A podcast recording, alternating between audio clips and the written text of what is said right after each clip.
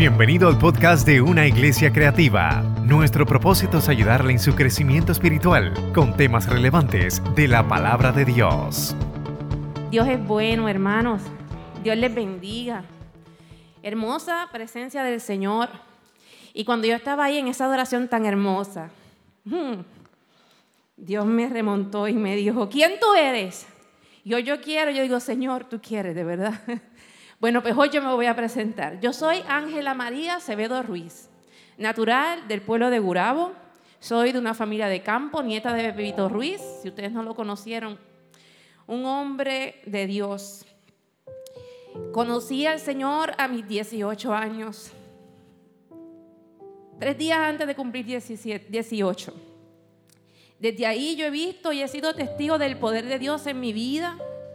Y en todas las áreas de mi vida Dios ha estado conmigo, ha permanecido conmigo, ha exaltado su nombre. En todas las áreas de mi vida he tenido caídas, he tenido levantadas, pero en todas he visto la mano misericordiosa de Dios. ¿Y sabes por qué digo esto? Porque muchas veces vivimos el diario vivir y no nos damos cuenta de las manos llenas que tenemos de bendiciones, de cuidado, de un amor tan, tan derramado en nuestras manos sobre nosotros, alrededor de los, de los nuestros, y pasamos por alto muchas cosas.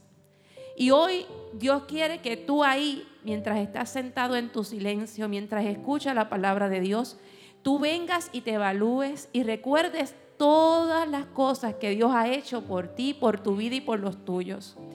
Que no olvides nunca el Dios poderoso que está de nuestro lado. Que no es un Dios vano, no es un Dios cualquiera, es un Dios que lo que dice cumple. Pero es un Dios también de rectitud, es un Dios de orden, es un Dios que nos avisa a tiempo, es un Dios que nos ama, nos corrige, nos enseña, nos moldea pero yo no sé si ustedes han sentido ese amor cuando Dios te habla y aún dándote un regaño fuerte. De esos, Héctor, Dios te bendiga, que te sacude el corazón. Yo sé que aquí todos hemos sentido esos momentos donde el Espíritu Santo a través de su palabra nos sacude y nos llama a corregirnos. Pero aún así sentimos su mano suave tocándonos.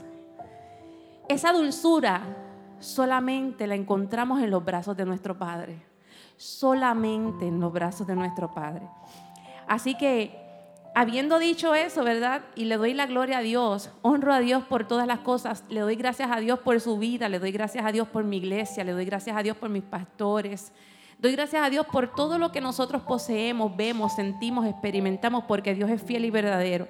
Vamos a cerrar nuestros ojos y vamos a presentarnos ante el Señor. Padre, yo te doy gracias por este momento tan especial en que tú nos das en escuchar palabra viva. Cuando vemos las noticias y vemos que hay países, hay naciones donde se están destruyendo ellos mismos y no hay una voz de esperanza, no hay una palabra de vida, Señor amado, que los que los, los levante, una palabra de vida que los edifique, pero somos bendecidos porque hoy podemos escuchar tu palabra con libertad, porque hoy la tenemos en nuestras manos, porque hoy podemos leerla, porque hoy tenemos a tu Espíritu Santo con nosotros porque hemos creído en ti fielmente, Señor. Y yo te pido que en estos momentos no sea yo, sino que seas tú, Espíritu Santo, tocando ahí los corazones de cada uno de mis hermanos, así como tú tocaste el mío mientras yo estudiaba esta palabra. Una palabra que yo la he estudiado tantas veces en mi vida, pero cada vez que la leo, cada vez que la estudio, cada vez que la, la internalizo, ciertamente tú, Dios mío, vuelves y me hablas, vuelves y me sacudes, vuelves y me compones. Y yo te pido, Espíritu Santo, que tú seas haciendo una obra transformadora en cada uno de mis hermanos, en cada uno de sus corazones. Sea cual sea la condición de su corazón en esta mañana, Señor, para ti no hay nada imposible. Tú eres el único que puedes saciar todo corazón sediento en esta hora. En el nombre de Jesús hemos orado creyendo en ti, Señor. Bueno, el domingo pasado, ¿cuántos se acuerdan de esa palabra poderosa, verdad, que trajo Pastor Manuel? Donde él decía, concentrémonos en el cielo. Y cuando él me decía, ay, Dios me está moviendo a hablar del cielo, yo decía, wow, qué poderoso. Y yo lo veía él buscando en los libros y buscando información y buscando audios. Y fue una experiencia hermosa verlo en esa preparación y luego verlo como, como ¿verdad? en su ejecución. Y él contó en aquella ¿verdad? vez que yo tuve una vez una experiencia, una experiencia muy personal, una experiencia muy hermosa. Y por más que yo se la cuente, ustedes no van a poder percibir lo que yo sentí, porque fue una experiencia muy personal.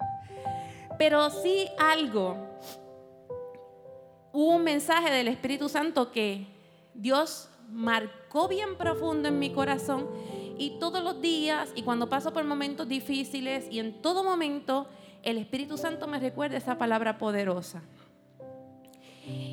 Todos queremos ir al cielo, inclusive nosotros hemos ido, ¿verdad? A velorios, a momentos de despedida, donde hay una familia doliente, este, porque perdió un ser querido. Y todos, todos, todos queremos ir al cielo. Igual que todos los que nos quedamos decimos, Dios lo tenga en la gloria. Pero los que conocemos la palabra sabemos. Sabemos porque sabemos porque lo dice la palabra, quién realmente es el que va a tener entrada en el cielo. Y sabes que dice que todos queremos entrar, pero hoy Dios nos recuerda que para poder llegar al cielo hay que hacer una cosa, que muchas veces tomamos en vano, muchas veces podemos pensar que eso es fácil. Y hoy Dios nos dice y nos quiere recordar a través de su palabra que tenemos que guardar nuestro corazón. ¿Y sabe dónde lo dice? Bien claro.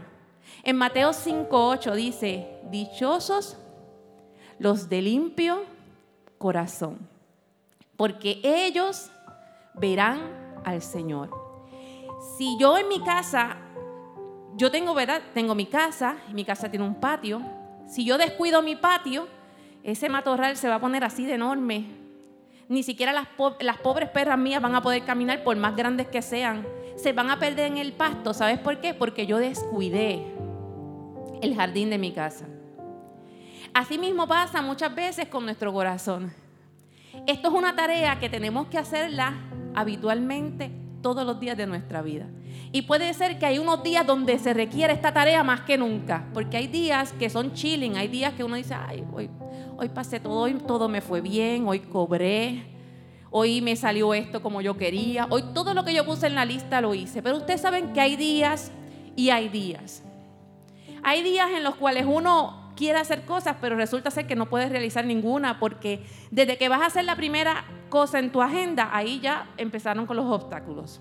Y eso te retrasó la segunda y la tercera y te quedas a mitad. Pero sabes qué, así, mientras nosotros estemos en este estuche de carne, nosotros tenemos que cumplir con esa encomienda que nos dice la palabra de Dios. Guarda tu corazón. Cuando yo tuve aquella experiencia en sueño, cuando yo me levanté, hermano, yo sentí, yo experimenté cosas, yo vi cosas hermosas. Cuando yo me levanté y yo caí en sí, que Manuel, él dijo que él se asustó. Literalmente los ojos de Manuel estaban así como pescado de frisen. Yo, lo único que yo me levanté era tanta la energía tanta el gozo, tanta la revelación, que yo me tuve que, yo me paré de la cama y yo parecía yo seguía dando vueltas y vueltas en el cuarto. Vueltas. Y yo lo único que yo decía, tenemos que guardar nuestro corazón. El Espíritu Santo nos dice que tenemos que guardar nuestro corazón. Tenemos que guardar nuestro corazón. Y Manuel se quedaba como que él no decía nada.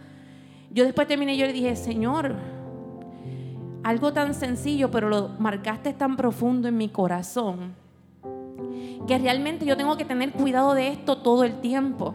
Y créeme, hay momentos donde me he descuidado pero el Espíritu Santo vuelve otra vez y me recuerda esta palabra. Guarda tu corazón. Porque en Proverbios 4:23 dice, guarda tu corazón porque de él mana la vida. Muchas veces hemos oído ese versículo, ¿verdad que sí? Pero sabes que tenemos que profundizar en nosotros y decir, Señor, guardar mi corazón no es fácil, pero se puede. Se puede porque Él nos los pide. ¿Y qué es lo que hay en el corazón? Bueno, este tema se ha hablado muchísimo. Pero mira lo que dice en Mateo 9:4. ¿Qué es lo que hay en nuestro corazón? Dice, como Jesús sabía lo que ellos estaban pensando, les preguntó, ¿por qué tienen pensamientos tan malvados en su corazón? O sea que en nuestro corazón están nuestros pensamientos. En Hechos 11:23 dice, este cuando llegó y vio la gracia de Dios, se regocijó y exhortó a todos los que con propósito de corazón permaneciesen fieles en el Señor. O sea que en nuestro corazón están nuestros pensamientos, pero también están nuestras intenciones, nuestra voluntad está en nuestro corazón. ¿Qué más hay en nuestro corazón? Bueno, pues veamos a Juan 16, 22. Dice, vosotros ahora tenéis tristeza, pero os volveré a ver. Y se gozará vuestro corazón y nadie os quitará vuestro gozo. O sea que en nuestro corazón es, reinan los pensamientos, la intención y la voluntad, pero también nuestras emociones. Y en Hebreos 10:22 dice, Acerquémonos pues a Dios con corazón sincero y con plena seguridad de la fe, interiormente purificados de toda conciencia culpable. En nuestro corazón también está nuestra conciencia. Nuestra relación con Dios una vez comenzó, ¿dónde? Cuando Dios tocó tu corazón. Dios tocó tu corazón un día y tú viniste y te arrepentiste a los pies del maestro y dijiste, sí Señor, hoy yo quiero que tú seas mi Señor. Y sabes qué, ese primer toque fue aquel día, pero todos los días, todos los días nuestra relación con el Señor se manifiesta a través de, de lo que nosotros tenemos en nuestro corazón. ¿Y sabes lo que dice en Mateo 15, 8? Miren lo que dice, sí, miren si es así. Este pueblo me adora solamente de labios, pero no de corazón. O sea que constantemente Dios, como dice el salmista, sondea mi corazón, examina mi corazón. Constantemente Dios mira tu corazón. Dios no mira, sí, que tú eres lindo, que tú eres linda, cómo tú te preparas, cómo tú te vistes, eh, cómo tú te expones. Sí, Dios mira eso. Pero a la larga y a la postre, Dios lo que mira es tu corazón. Lo que pesa es tu corazón. Dice que Él pesa las intenciones del corazón de los hombres. El corazón es nuestro motor, así como nuestro corazón físico bombea sangre a los diferentes órganos de nuestro cuerpo y nos mantiene funcionando, nos mantiene operando. Asimismo, nuestro corazón es nuestro motor. ¿Nuestro motor para qué? Para dictarnos un rumbo. El corazón es lo que hace y lo que, lo que hace que tú decidas por algo. El corazón, los sentimientos es lo que te lleva a tú a hacer algo. La conciencia es lo que te hace razonar en algo. el corazón es el motor que nos lleva a un rumbo. ¿Y cuál es ese rumbo? Bueno, eso va a depender de cuánto cuidemos nuestro corazón. Porque puede haber el rumbo de mi corazón, puede ser de una forma, pero de una persona que está en el mundo, que no conoce a Jesús, que no lo ha aceptado como su Salvador y su Señor, lo más seguro el rumbo de esa persona es muy distinto al nuestro. El mandato bíblico es guarda tu corazón. Y busqué qué es guardar. Guardar es, además de conservar, guardar es vigilar. Poner algo en un lugar seguro. No dejarlo a la intemperie, no dejarlo expuesto. Tenemos que guardar nuestro corazón. No es como las obras de arte. Las, obras de arte en los museos las cuelgan, las ponen ¿verdad? en un lugar seguro, las protegen de la luz solar. El ambiente está condicionado. Y nosotros podemos poner nuestro corazón enganchado en la pared y dejarlo ahí. Quédate ahí porque no quiero que te molesten, no quiero que te estorben, no quiero que te lastimen. Nosotros no podemos hacer eso. ¿Sabe por qué? Porque nuestro corazón siempre está sintiendo, siempre está decidiendo, siempre está discerniendo entre lo bueno y lo malo. Así que miren lo cuán complicado puede haber dentro de nosotros. Pero sin embargo Dios nos dice, guarda tu corazón, pero debemos guardar nuestro corazón de dónde? De la mano del Maestro. Porque Él es el único que nos puede mantener nuestro corazón a salvo cuando se lo damos y lo ponemos en, las manos de Él. Él es el único. Cuando ponemos nuestro corazón en nuestros trabajos, cuando ponemos nuestro corazón en nuestras posesiones, cuando ponemos nuestro corazón sobre la vida de nuestros hijos, los amamos, pero nuestra principal adoración tiene que estar centrada en Dios. Y cuando nuestra adoración está centrada en Dios, el primer lugar es Dios, todo lo demás por consecuencia cae en su respectivo orden. Muchos problemas nuestros son causados por problemas del corazón. Dígame si es cierto o no. Muchas veces lastimamos porque nos sentimos heridos por alguien que lastimó nuestro corazón y nosotros abrimos nuestra boca y disparamos así de buena primera. Y cuando nos queremos retractar ya hemos herido a alguien. Pero ¿por qué surgió esa situación? Ah, porque mi corazón estaba lastimado. Yo tenía un problema en mi corazón. Y yo estaba escuchando los otros días a, Pastor Nino. Y Pastor Nino estaba diciendo que hace un tiempo atrás él lo operaron de corazón abierto. Aquí, ¿verdad? Hemos visto a Pastor Nino, los que lo conocen. Es un hombre ese que, que él no ha sido nunca una persona obesa, es una persona que se cuida. Pero en ese momento él decía, cuando yo pensaba que yo estaba lo más fit, Inclusive yo no tenía hasta esta barriguita que yo tengo, decía él.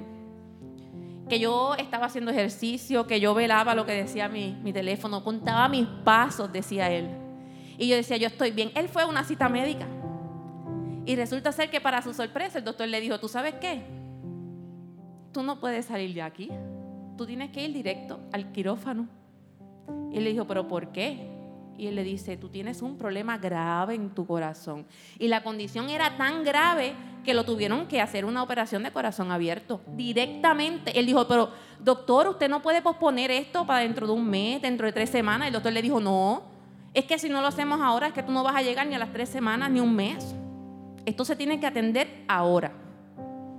Eso fue el corazón físico, el que late, el que hace tú, tú, tú, tú, tú. Imagínense cuando nuestro corazón, que es donde están nuestros sentimientos, nuestras emociones, toda la conciencia nuestra, está en situación, está en grave peligro y nosotros no lo tenemos en un lugar seguro como en las manos del maestro. Imagínense usted el riesgo de vida que nosotros tenemos. Porque un corazón herido no tan solo es el tuyo el que se hiere, tú sigues hiriendo a los demás por consecuencia. Porque tienes un problema, tienes un asunto que resolver. Y pues tú pasas y le tiras la toalla. Yo hago, yo digo, yo me muevo. Y Dios está esperando, entrégamelo para componerlo, para edificarlo, para arreglarlo. Entrégamelo para ordenar tus pasos. Pero no es fácil. Miren, es más fácil cuidar de la cartera, cuidar de la casa, cuidar del carro, cuidar de los hijos, que cuidar, ¿por qué? Porque esas cosas nosotros son tangibles.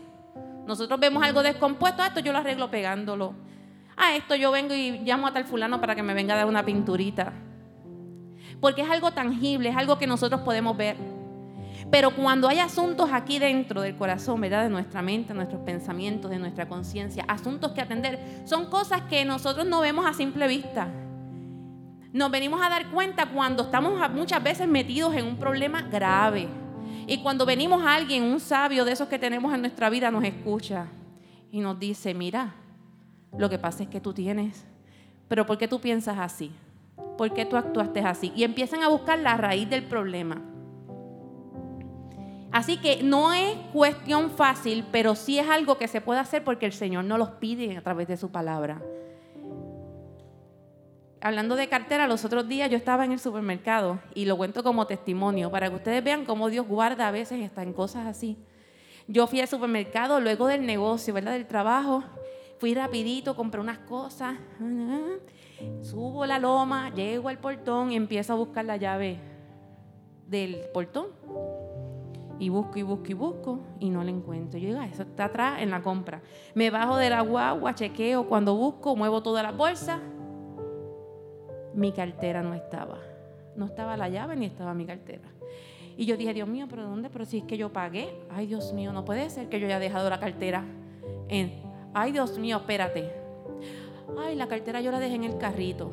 En Ralph, en Gurabo, mi hermano. Y yo, sin pensarlo, cogí el teléfono, llamé al ticket, que no lo tenía en la cartera, porque lo tenía en el medio así de la del espacio de la guagua Y yo, mira, soy Ángela, mira, ahí no hay alguien que haya entregado una cartera. Ella me dice, ahora mismo mi jefe está hablando con esa persona. Yo dije, Dios mío, Señor. Yo le, y ella me dijo, te voy a pasar con ella. Yo dije, no, no, no me pases con ella. Mira, es una cartera azul marino, tiene unas letras doradas. Esa cartera es mía, yo soy Ángela Acevedo. Ah, pues está bien. Yo bajé, hermano, volando. Porque yo decía, Señor, apareció mi cartera. Padre, yo te pido Tú sabes lo que hay ahí. Señor, yo te pido, de misericordia de mí. Yo decía, Señor, yo sé que tú vas a hacer algo porque tú sabes que yo no me quedo con nada de nadie y yo te pido un milagro, te pido que me ayudes en eso. Hermano, cuando yo llegué, la muchacha llorando en Ralph, la jefa llorando, hermano. Fíjense en cómo Dios se mueve me usó a mí y usó a esa persona para hacer, dejarle servir a esa persona que Dios tiene cuidado de lo suyo. Este, y me dice, mira, este señor me entregó la cartera. Él se llama, no me acuerdo el nombre, ella me lo apunté en un papelito. Me dejó su número para que tú lo llames. Él no tocó nada de la cartera, la cartera. Y yo le dije, mira, tú no sabes, yo venía orando por el camino. Y yo decía, Señor, yo te pido, te presento esta situación, yo te pido que tú hagas un milagro y que nadie toque mi cartera. Hermano, de Ralph a mi casa, guiando bajo la ley de, esta tierra. Hermanos, no se rían. Ustedes saben. Pues yo me tomo como 12 minutos, ¿verdad? Guiando justamente. Cuando no hay nadie en las carreteras, que es de noche, que salimos así, pues yo llego como en 8 a 10 minutos. Pues yo llegué literalmente, esos 12 minutos, mi cartera estuvo en el carrito, no dentro del carrito, en donde se ponen las carteras, donde se ponen los bebés, ahí. Mi cartera no la traje hoy, tiene unos handles así, eso es como un arco iris así. Así, que eso no se acuesta, eso, eso, eso no hace así. Eso no se acuesta, hermano. Eso se queda intacto para arriba todo el tiempo. Eso es como que le pusieron un alambre. Eso es bien notorio. Y yo decía, Dios mío, esa cartera que tiene su handle tan notorio, cualquiera puede hacer así y llevársela. Cuando esa mujer me entregó esa cartera llorando y me dijo, todavía hay gente honesta. Y yo le dije, todavía hay gente honesta y hay un Dios que escucha. Hay un Dios que escucha. Yo le dije, mira, esto es un, esto es un milagro. Y ella me dijo, sí es un milagro. Es un milagro. Y yo digo, créeme, no, yo sé que tú dices que es un milagro, pero créeme que yo sé que, yo sé que es un milagro de verdad. Ahí estaba todo, hermano. Todo. Imagínese, las carteras de las mujeres son poderosas que pueden matar a cualquiera así, si uno le da un casterazo. Ahí había muchas cosas. Y yo decía, Padre, gracias te doy. Y pues quise hablar eso de la cartera, porque aún así, uno cuidando las cosas, dice que uno cuida de las cosas, ¿verdad? Tangibles. Yo me, yo me descuidé de la cartera. ¿Cuánto más yo no me puedo descuidar a veces de la condición de mi corazón? ¿Cuánto más? Así que por eso es que tenemos que tener de aliado al Espíritu Santo, porque ese es el que nos recuerda, ese es el que nos da el warning, ese es el que nos da con una palabra certera en el momento que necesitamos. O sea, Él, él no tiene problema con flecarnos si hace falta, pero Él lo hace con un amor tan sobrenatural que a mí, a mí siempre me ha impactado el amor y la misericordia del Señor. Cuando yo la veo en mi vida manifiesta, yo digo, Señor, la verdad que es que tu amor es grande. Ahora, la cosa es, el meollo del asunto es cómo yo guardo mi corazón. Ok, ¿cómo lo guardo? Si no lo puedo poner y engancharlo en una pared y dejarlo seguro en casa.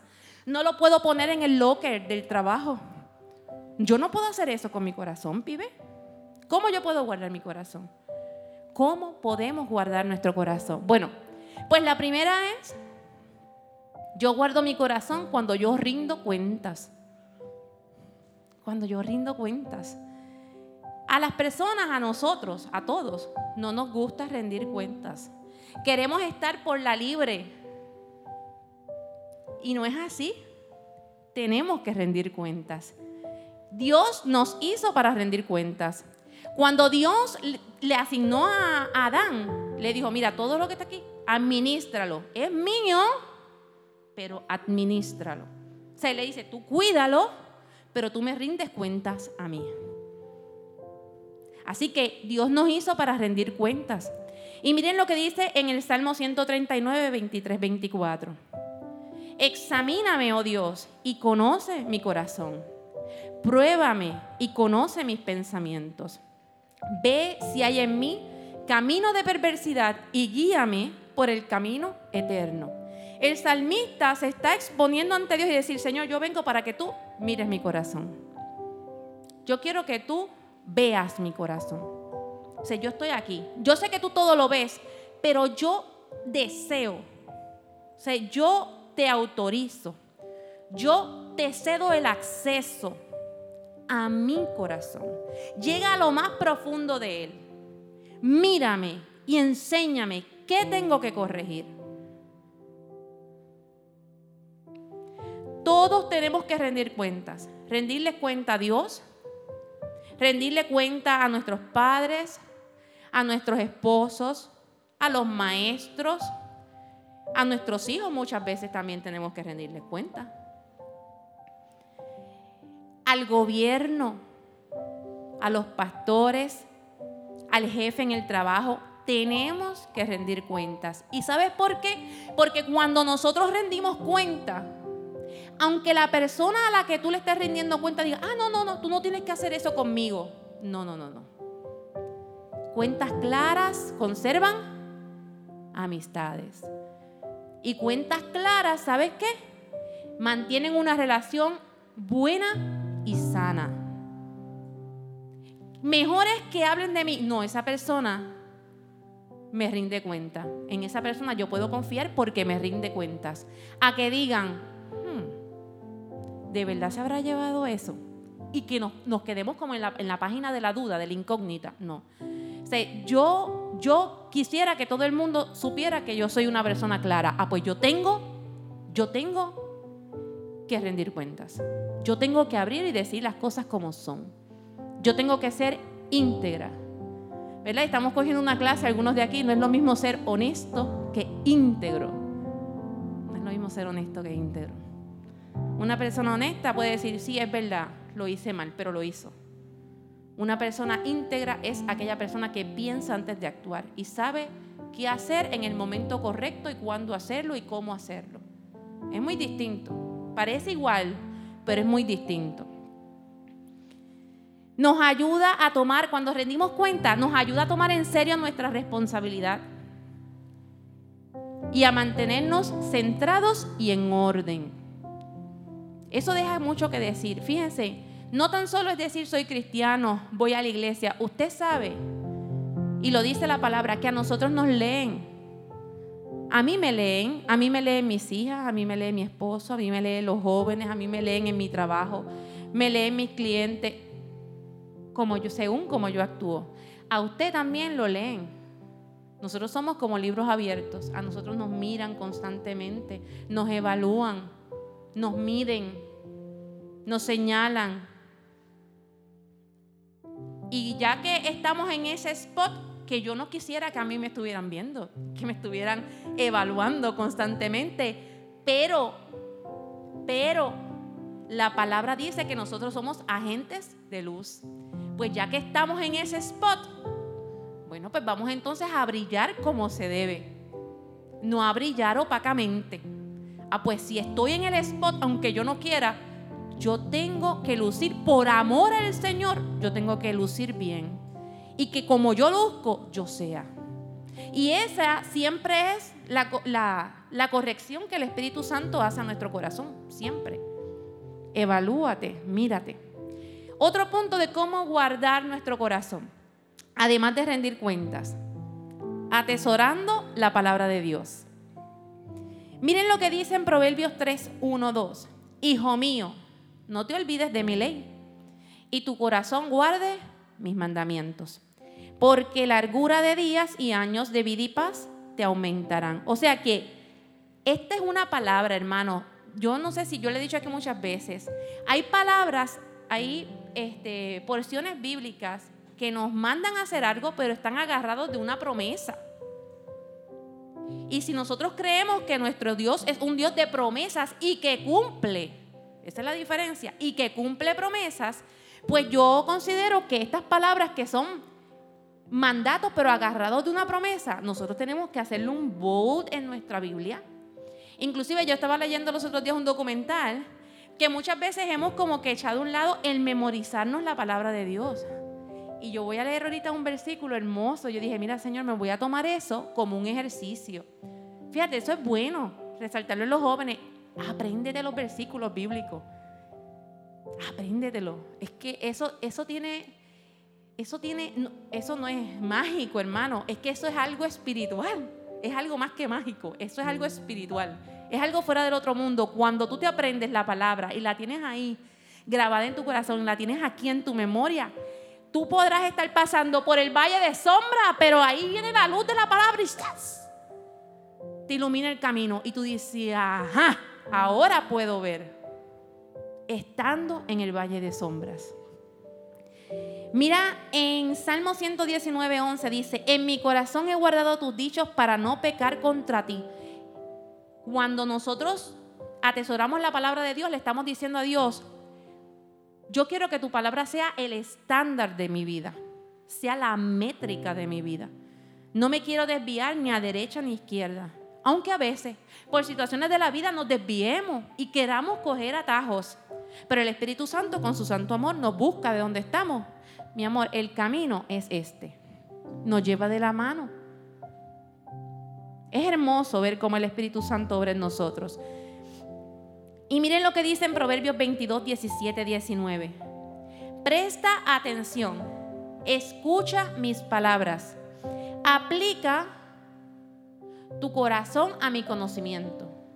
O sea, tú vas a coger tu corazón y lo vas a poner sobre el conocimiento que Dios te ha dado, que es amplio, es mucho más grande que cualquier situación que pueda tener tu corazón mucho más grande que cualquier voluntad que tú hayas cimentado aquí en tu mente.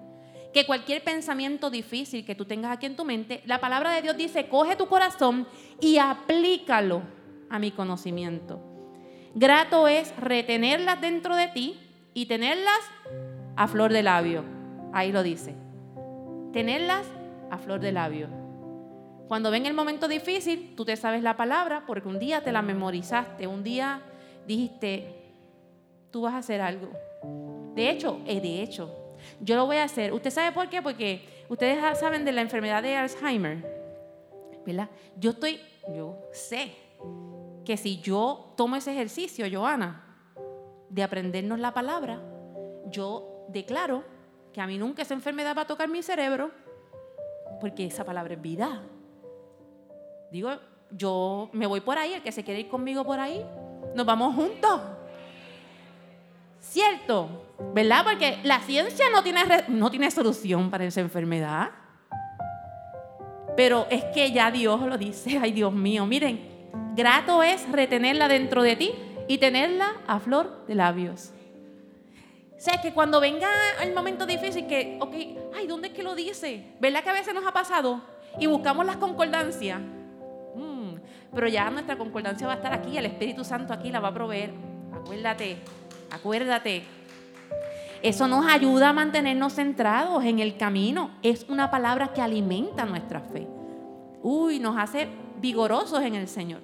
Nos ayuda a crecer.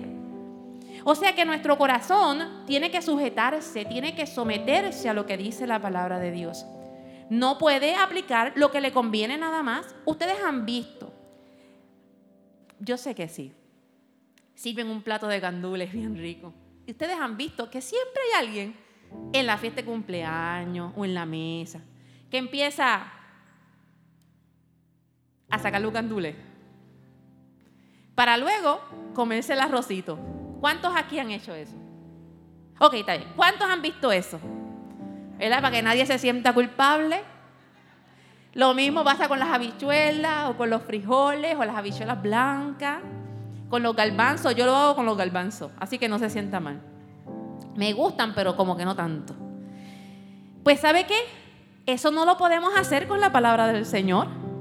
La palabra del Señor tiene la capacidad, tiene la capacidad de ser totalmente soluble a tu corazón. Es íntegra y es suficiente para tu necesidad. Ah, pero, chacho, la necesidad de aquel es más grande. Es suficiente para la necesidad de aquel.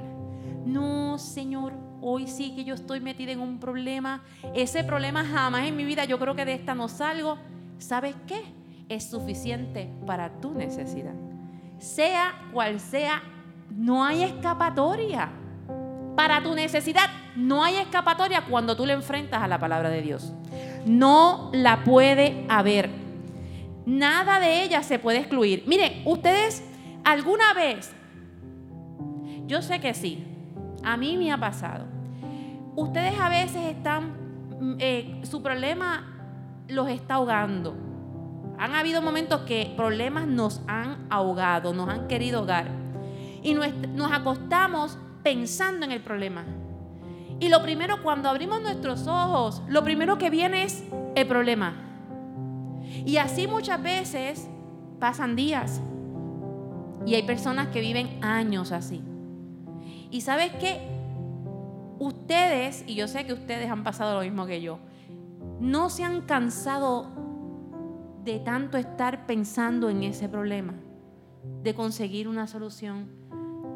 Pero hermanos, cansarse de pensar. ¿Tú sabes lo que es eso, Valerín? Cansarte de pensar en una situación que tú no le ves solución. Tú te cansas, tú te agotas, tú te drenas, tú no ves camino, no ves camino. Pero ¿sabes qué? Miren lo que dice en Isaías 26.3. Miren el poder de la palabra. Aleluya. Tú guardarás en completa paz a aquel cuyo pensamiento en ti persevera, porque en ti ha confiado. Aleluya. Usted sabe lo que es tener paz inmediata. Nada más en traer un pensamiento de la palabra del Señor a tu mente. Y si el pensamiento se te ha fundido de la palabra de Dios, que tú tengas la libertad de abrir la palabra y decir, Señor, háblame, háblame. Yo, esta Biblia está fea. Mi gata me la estuzó, mire. Esto lo hizo mi gata. Esto era un leather, supuestamente, yo no sé. Esta Biblia lleva años. Mire, hermano. Toda, y ahí le saqué un cantito bendito. Pero eso yo la pego, porque esto, esto pasa así en muchas páginas. ¿Sabes por qué? Márquela. Cuando usted se ve así, usted busque, espérate. Y usted sabe que donde hay algo de color, ahí una vez Dios le habló, léalo. Cuando esté en esos casos de emergencia, SOS, busque la palabra, medite en ella, persevere en ella y la paz de Dios inmediatamente está. Le da descanso. Cuando usted persevera en el pensamiento del Señor, usted puede descansar. Usted sabe lo importante que es el descanso. En el descanso, cuando descansamos, nuestros órganos se restituyen. Células nuevas surgen en nuestro cuerpo. Hay cosas hermosas que surgen mientras nosotros dormimos. En lo complejo de nuestro cuerpo, lo que Dios hace a través del descanso. Eso lo hace el Señor, solamente con perseverar en el pensamiento de Él. El tercer punto, ¿Cómo guardo mi corazón? Bueno, yo guardo mi corazón cuando yo guardo mi boca, cuidando nuestra boca. Miren lo que dice en Mateo 12:34. De la abundancia del corazón habla la boca. ¿Saben qué? O sea que hay un atrecho entre el corazón y la boca. Yo no sé si decir corazón y boca o corazón y boca. Pero la cosa es que hay un atrecho. Hay un shortcut, hermano, lo dice la palabra. Y de lo que hay en tu corazón es lo que tú vas a estar hablando. Si en tu corazón hay depresión, pensamientos de ansiedad, cuando tú hables con la persona que esté a tu lado, cuando tú vayas al banco, lo que tú vas a hablar en la fila es eso mismo. Cuando tú estés en la universidad y tú estés hablando con el profesor o tus compañeros, lo que tú vas a hablar es eso mismo. Porque eso es lo que hay en tu corazón.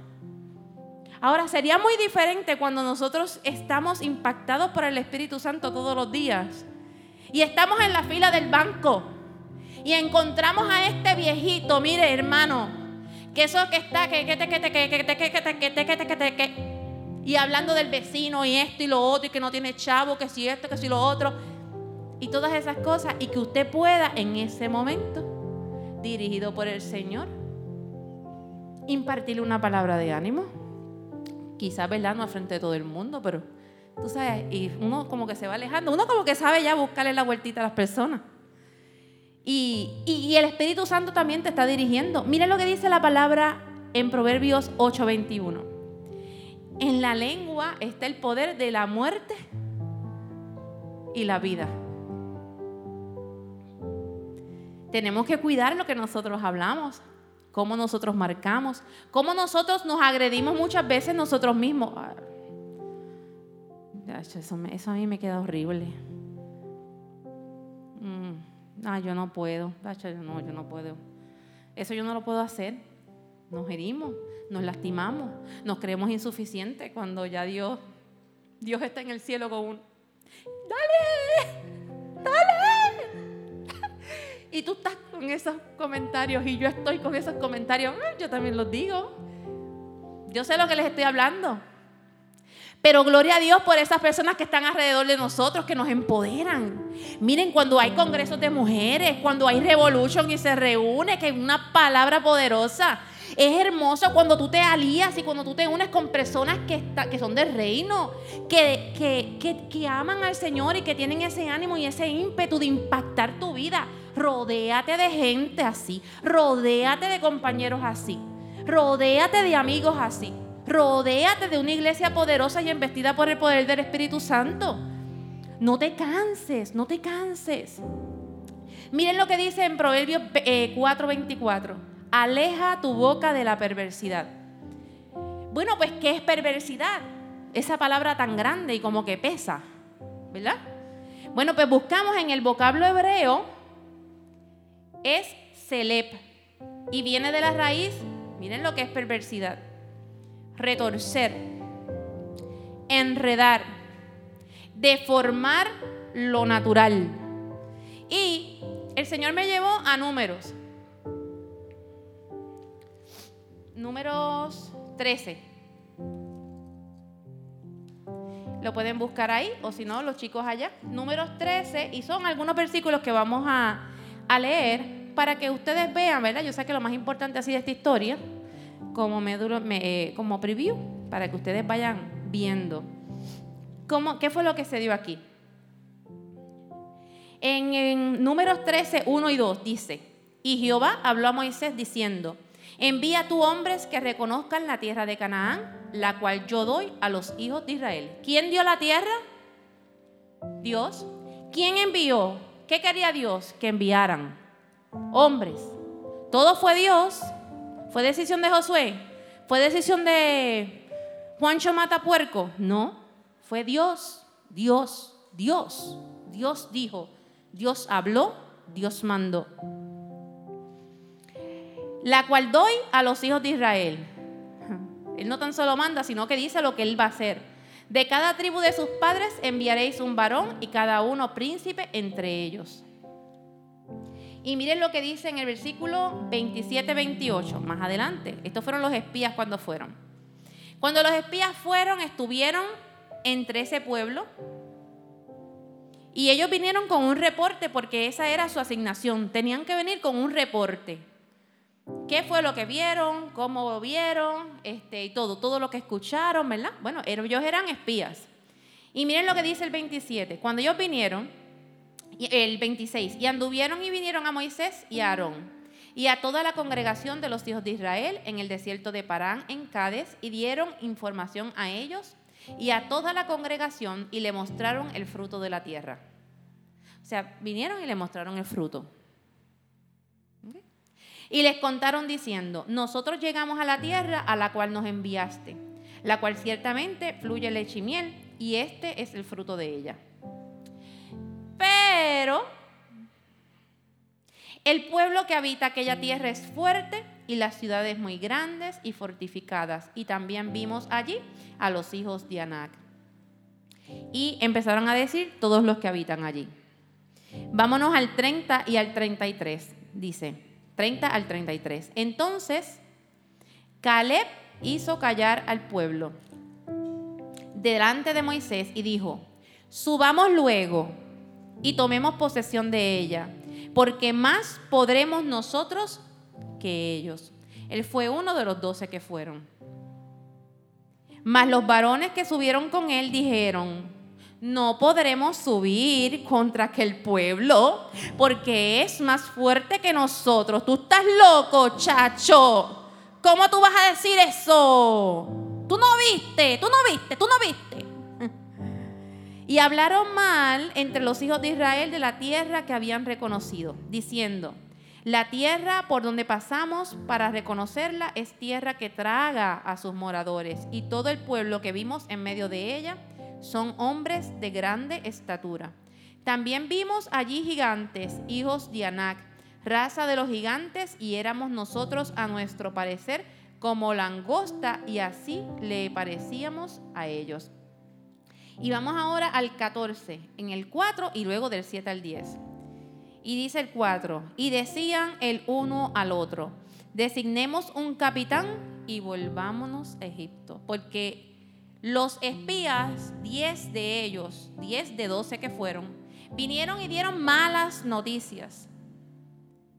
Dieron malas noticias, fíjense, dieron malas noticias. Cuando Dios fue el que dijo, manda hombres allá para que vean la tierra que yo les daré. Ya Dios había hablado, ya Dios había dicho el plan. Ellos lo que tenían era que ir, ver y traer el fruto. Y, y confiar y decir, esto fue lo que vimos, pero confiamos, como dijo Josué y José, y Josué y, Caleb. Nosotros vamos a poder, porque Dios es más grande con nosotros que ellos. O no tan solo eso, hermano. Esta gente que fue a esa tierra prometida, antes de ellos ir a la tierra prometida, díganme ustedes, según la palabra, todos los milagros que ellos tenían diariamente. Nada más con recordar que por la noche había una nube que los alumbraba. Una columna de fuego. Y por día había una nube que les brindaba sombra en el desierto. Nada más con eso, nada más con eso, hermano. Eso es una muestra que tú, tú tienes a tu lado a un Dios de poder. Nada más con eso. Todos los días que ellos caminaron en ese desierto estaba esa provisión de cuidado. En eso nada más. Le dio agua donde no había, le dio carne cuando pidieron, le dio el maná. Los pueblos de alrededor, ellos sabían que le temían. Y muchas veces ¿Sabes qué? El corazón perverso, ¿sabes lo que hace? Menosprecia la obra de Dios en la vida de uno. He ahí el problema. La perversidad hace que tú menosprecies el poder de Dios. Porque puede más lo que hay en tu mente, en mi mente, lo que hay en mi corazón, en mis pensamientos, puede más que el poder de Dios manifestándose en nosotros diariamente. Y ese era el verdadero problema en esa situación, cuando ellos fueron a la tierra y cuando vinieron. Y sabes qué? Yo estaba leyendo un libro donde dice que a Dios no le gustan los reportes negativos. Cuando Él ya ha hablado y Él se ha manifestado y Él te encomienda y Él te manda, Dios lo que no quiere es que tú des reportes negativos. Dios lo que anhela es que tú te pongas en la visión de Él. Que tú digas, Señor, yo voy porque tú me mandaste. Señor, esa tierra va a ser nuestra porque ya tú dijiste, la tierra que tú nos diste. Esas son las formas en que tenemos que nosotros cuando hablemos con Dios, con la autoridad que nos da el Espíritu Santo y que nos da la misma palabra, hermano, usted no se sienta impotente, no. Dios quiere que tú seas osado y que tú digas, Señor, tu palabra dice. Señor, yo le creo a lo que tú me hablaste porque tú eres un Dios de verdad. Uh, hermano. Pero si estamos con, Señor, si tú quieres. Mira, la palabra de Dios dice que Dios quiere que nosotros seamos prosperados en todas las cosas. Oiga, tenemos que aprender a adorar. Mire, toro por los cuernos. Decir, no, no, no, no, no, no, no. Aquí esta situación no se va a salir de control.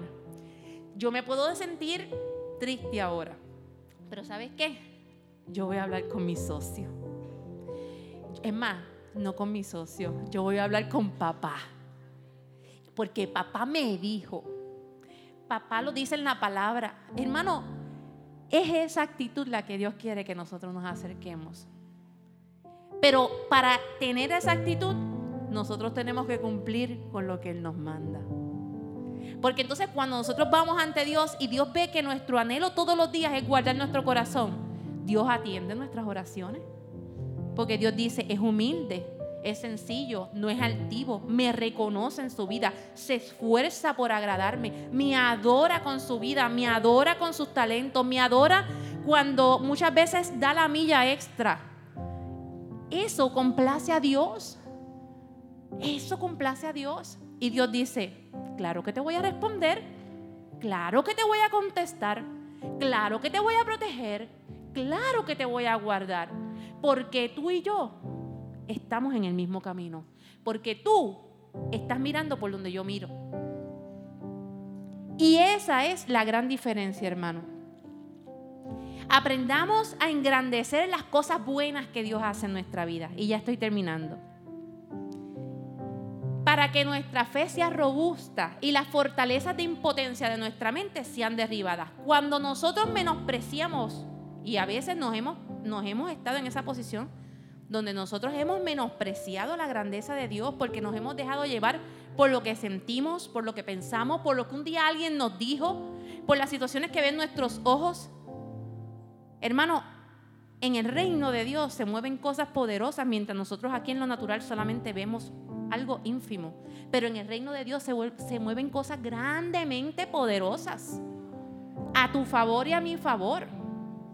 Pero si guardamos nuestro corazón, si procuramos al corazón, así mismo, honrarlo no tan solo de labios, sino con nuestro corazón, el Señor se va a complacer con nuestras vidas.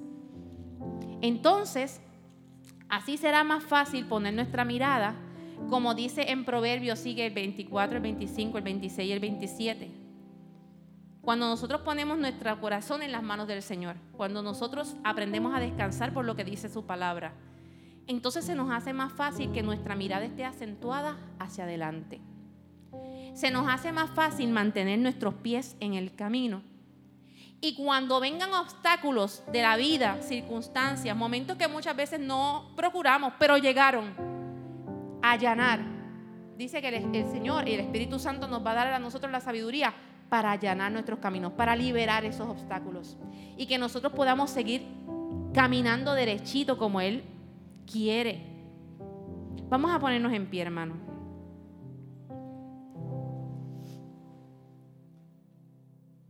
Cuando nosotros hablamos la palabra del Señor y cuando Dios, y cuando nos ponemos todos los días en sus manos y nos presentamos ante Él, a Dios le agrada y es necesario para nosotros. Y a veces hay situaciones que nos sacan de carrera, hay situaciones que muchas veces nos ponen en el banco, hay veces hay situaciones que nos tiran, nos tiran así, a veces nos tiran por las cunetas. Pero cuando la palabra de Dios mora en nosotros y cuando en nuestro corazón esté el anhelo de adorarle y de honrarle, el Espíritu Santo viene en socorro a nosotros. Yo no sé la condición que tú puedas tener en tu corazón al día de hoy. Yo no lo sé, hermano. Yo solamente sé de mi condición y créeme que dice que el corazón es engañoso. Por eso yo me tengo que poner en las manos del Señor y decir, examíname tú. Porque puede ser que para mí yo esté bien. No, yo estoy bien. Yo me siento bien, Araceli. Yo estoy, mi corazón está sed. Pero cuando yo me presento ante Dios, me puede pasar como como Pastor Nino, Ángela, tú estás de operarte. Pues entonces, no, no importa cuál sea tu condición hoy, cuál sea tu situación, tu problema, tu asunto, no importa. Hoy es una mañana hermosa para que tú ahí, donde estás parado, tú te presentas al Señor y tú le entregues la llave de tu corazón a Dios. Y le digas, aquí está la llave, Señor. Tú y yo sabemos que en este corazón yo tengo seis cuartos, cinco cuartos son tuyos. Hay un cuarto que está escondido y que tú nunca has entrado porque yo no te he dejado. Hoy yo quiero entregarte la llave de esa puerta. Siempre hay áreas en nuestra vida que a veces son están bien escondidas. Hay áreas que el Espíritu Santo quiere trabajar en nosotros. Y el Espíritu Santo es tan caballeroso, Miriam, que dice, ok, ¿no quieres trabajar ahora? Pero el Espíritu Santo sabe que tú sabes, que Él sabe que está eso ahí. Que no ha habido un acceso, quizás por años, porque, porque tú todavía no te sientes preparado para entregarle al Señor. Pero hoy el Espíritu Santo te recuerda y te dice, para mí no hay nada imposible. Y yo creo que hoy es un día de confrontamiento. Y a mí me encanta cuando la palabra de Dios me confronta, hermano. Me fascina. ¿Sabe por qué? Porque me deja ver cuán pequeña y débil soy. Y pero cuán grande y majestuoso es mi papá. Cuán ignorante soy pero cuán bella es la soberanía de Dios que a pesar de mis errores, Él aún decide amarme. Así que no importa cuál sea tu corazón, entrega hoy esa llave. Y vamos a orar. Señor, yo te doy gracias por tu palabra. Yo te doy gracias porque esta palabra, como yo dije, muchas veces la hemos oído, la hemos estudiado. Pero esto dio un matiz tan hermoso otra vez, Señor cuando yo la estudiaba, cuando yo la leía, cuando tú hablabas a mi corazón. Señor, solamente tú sabes lo difícil que fue. Esta semana fue bien difícil para mí. El poder traer esta palabra, te hice muchas preguntas, me cuestioné. Me preguntaba si era lo correcto, si era lo que tú querías traer al pueblo. Y tú solamente en tu encanto de Dios, hablaste a mi corazón y me diste esa certeza, Padre. Yo te pido en esta hora que tú seas obrando en el corazón de cada uno de mis hermanos, así como tú sigues obrando en el mío, Señor. Porque somos imperfectos. Ayúdanos, Dios, a que en nuestro diario vivir todos los días nos presentemos ante ti, vengamos y nos presentemos, Señor, y digamos, examíname, Señor, examíname y dime tú. Padre, yo te pido por los diferentes asuntos que ellos puedan estar pasando, viviendo por situaciones adversas que hayan presenciado, Señor. Yo te pido que tú con tu bálsamo fresco, Señor, los unjas y los refresques, refresques su alma a través de esta palabra, Señor amado, que hoy llegó a sus corazones, que sea el refrigerio oportuno para su vida, para que tú, Señor amado, sigas bendiciéndonos. Esta semana nos ponemos en tus manos, nos presentamos ante ti. Toda tarea, todo lo que haya en nuestra agenda para hacer, Padre, lo presentamos ante ti y pedimos que tú seas bendiciendo a este pueblo, Señor amado, una vez más. En el nombre de Jesús hemos orado creyendo. Amén, amén.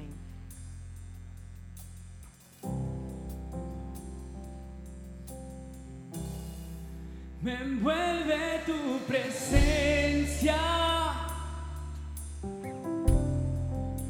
Solo quiero estar ante me envuelve este momento santo y no me quiero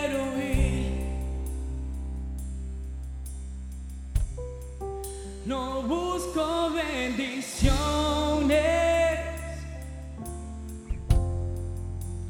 Cristo no me debes nada a mí más que lo que puedas tú hacer.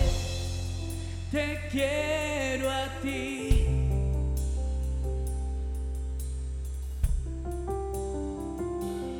Lo siento por andar por sentimientos. Lo siento por cantar sin adorar llévame hasta el inicio, abro mi corazón a ti.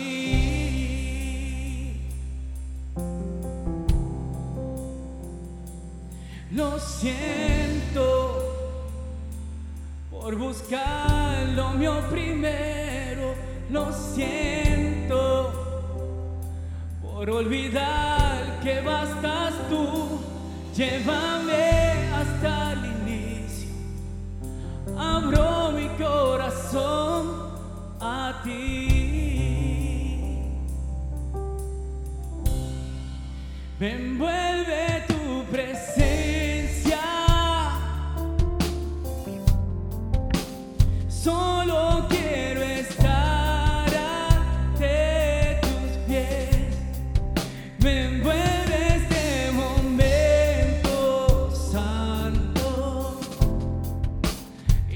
quiero.